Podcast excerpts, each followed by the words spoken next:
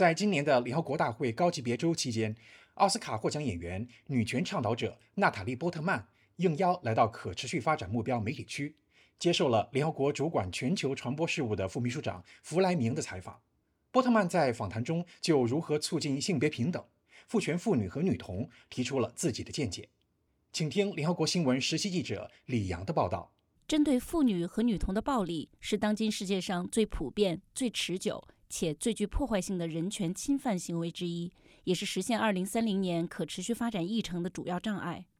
波特曼出席了联大高级别周期间举行的消除针对妇女和女童的暴力专题会议。他在访谈中表示，不管是发达国家还是欠发达国家，妇女和女童都面临着种种暴力威胁。It really is such a core part of women's freedom. 免于暴力和暴力威胁是实现女性自由的核心。如果妇女和女童在上学和工作时，甚至在街上行走时都没有安全感，那么性别平等的目标就不可能实现。只有确保妇女和女童的人身安全和行动自由，她们才能追求自己的梦想，发挥最大的潜能。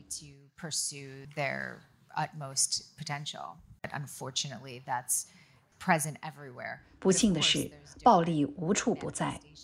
全世界的妇女和女童都在遭受暴力侵害或面临暴力威胁，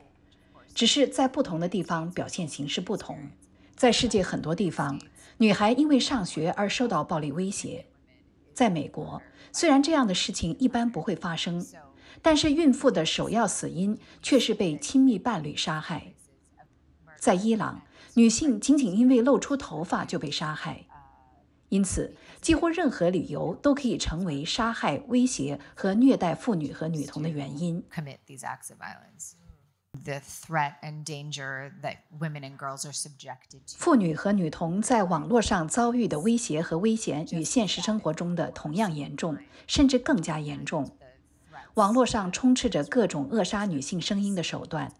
试图让女性沉默不语。因此，我们对妇女和女童的声音越是支持和赞赏，就越能回击这种令人难以置信的可怕的权力滥用。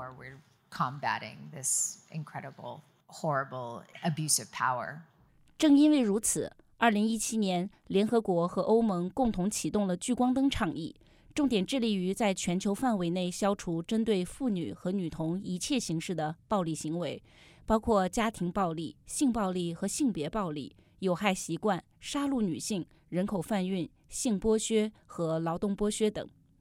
波特曼是聚光灯倡议的支持者，在此次联大期间，他分享了该倡议在应对暴力侵害妇女和女童的主要动因方面取得的标志性成果，并称其为全球幸存者的希望之光。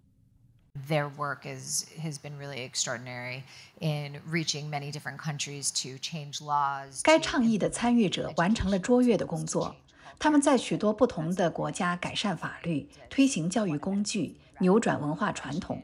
使男性气质被重塑为一种同理心，而不是暴力侵犯。他们教导年轻人了解自己的权利，支持当地的民间社会组织和女权运动。他们还需要提供幸存者支持系统，因为暴力行为是如此广泛多样，需要大量的资源投入，既要防止暴力的发生，又要处理暴力的后果，从情感、心理和身体上帮助幸存者，并且追究施暴者的责任。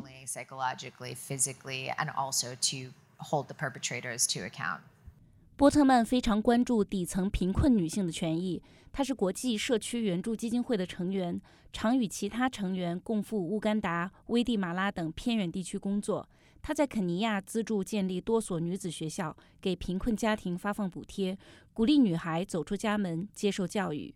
在谈到可持续发展目标进展时，波特曼承认，在武装冲突升级蔓延。新冠疫情持续不散，歧视性的法律和社会规范普遍存在的今天，世界在实现2030年性别平等目标方面依然步履维艰，已经取得的进展也呈现出停滞和倒退的趋势。他对此忧心不已。Well, I think investing in girls 想要改变目前的消极趋势，关键要在教育、安全、经济和社会赋权方面加大对妇女和女童的投资力度。有针对性的投资能够加速实现性别平等目标。波特曼认为，对妇女和女童投资不足的主要原因是根深蒂固的社会偏见，需要通过对教育的投资改变人们的思维和心态，以便真正消除这种偏见。因此，波特曼一直致力于鼓励妇女和女童发声。他是好莱坞反性侵运动到此为止的支持者。他认为，不仅仅是影视行业的女性，所有女性都应该在暴力行为面前拒绝沉默，勇敢发出自己的声音，争取应有的权利。这项运动的不可思议之处在于，它能把各行各业的女性聚集在一起。包括农民、医护人员、新闻界和科技界的女性等等，我们都面临着同样的挑战。虽然地点不同、形式各异，但收到的威胁都是一样的。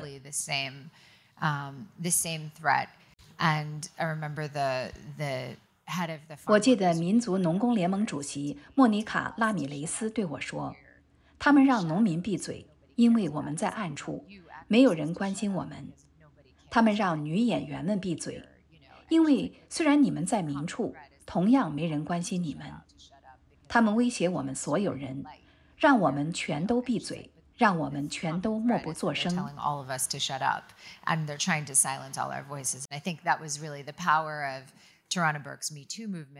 我觉得这才是塔纳拉伯克发起“我也是”运动的真正力量所在。他打破了沉默。赋予了女性发出自己声音的力量，让她们不再为被侵害的经历感到羞耻，并且认识到这些都是极端不公正的行为，一定要追究肇事者的责任。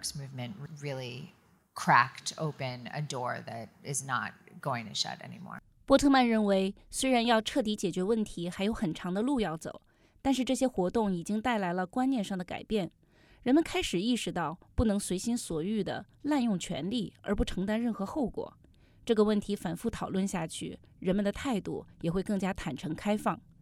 波特曼同样指出，影视行业可以在刻画超级英雄和叙事方式上帮助塑造新型男性气质，让人们认识到男性气质是同理心的表现，而不是我们文化中已经根深蒂固的充满暴力和侵略的大男子主义形式。文化在塑造男性气质方面起着很大的作用。当我们在银幕上、文学作品中或流行文化中看到不同形式的男性气质时，我们就为男性创造了更多的可能性。教育也是如此。当我们把有害男性气质的影响展示出来，重新构建男性气质，并且扩大其选择范围。那么，男人和男孩的世界也会被打开，他们对自己要成为怎样的男性会拥有更多选择，而不是只有这种非常狭隘的、易于成见的男性气质。二零二零年，波特曼与其他明星共同投资成立了天使之城足球俱乐部，使之成为美国洛杉矶地区首支女子职业足球队。他希望女子足球在世界各地变得像男子足球一样受到重视。四年前，当我看到我的儿子在观看女足世界杯时，他对女运动员表达出的崇拜之情与对男运动员一样，我突然意识到，为什么不能让这成为我们家庭教育的常态？如果所有男孩和女孩在成长过程中都能看到男女运动员被赋予同等的价值，那这个世界将会多么不同！因此，我们在洛杉矶成立了女子足球俱乐部，并于两年前开始参加比赛。看到这些技艺超群的运动员在广阔的舞台上得到应有的赞誉，真是一件不可思议的事情。在采访结束时。副秘书长弗莱明表示，希望所有人都能发挥自己的作用，为妇女和女童投资，增强他们的全能，阻止暴力对他们的侵害。以上是联合国新闻实习记者李阳的报道。